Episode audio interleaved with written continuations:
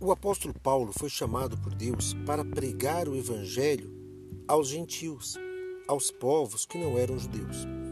A Bíblia diz em Gálatas, capítulo 1, no versículo 11: Faço-vos, porém, saber, irmãos, que o evangelho por mim anunciado não é segundo o homem, porque eu não o recebi, nem o aprendi de homem algum, mas mediante revelação de Jesus Cristo.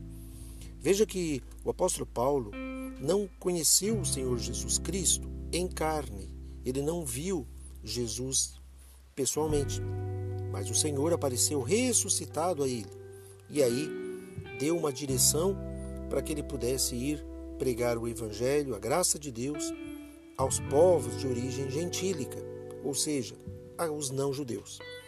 E essa palavra é uma palavra que vai levar vida, que vai levar esperança. É uma palavra que não está fundamentada nos princípios judaicos, não está fundamentada nos costumes judaicos, mas sim uma palavra puramente espiritual que requer maturidade, entendimento e discernimento espiritual para ver além das aparências.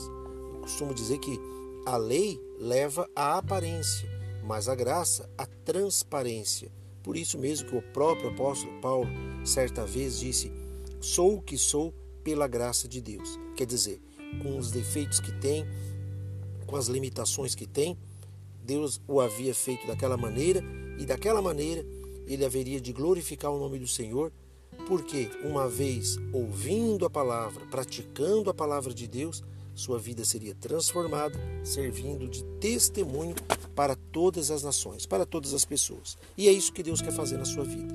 Deus quer que você ouça a palavra e aplique, pratique ela.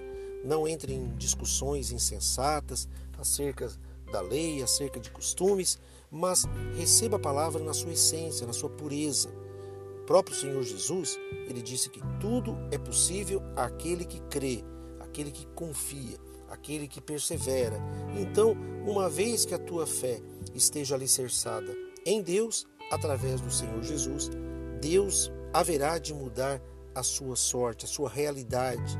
E assim você será exemplo para muitas pessoas, para as pessoas seus familiares, amigos, colegas e outros.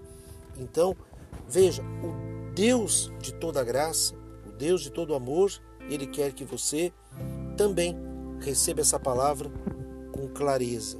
O Senhor deixou a sua palavra na Bíblia Sagrada e uma vez que você se alimente desta palavra, alimente seu espírito com essa palavra, você vai ver Deus se revelando por completo e se manifestando em sua vida. Deus abençoe em nome do Senhor Jesus.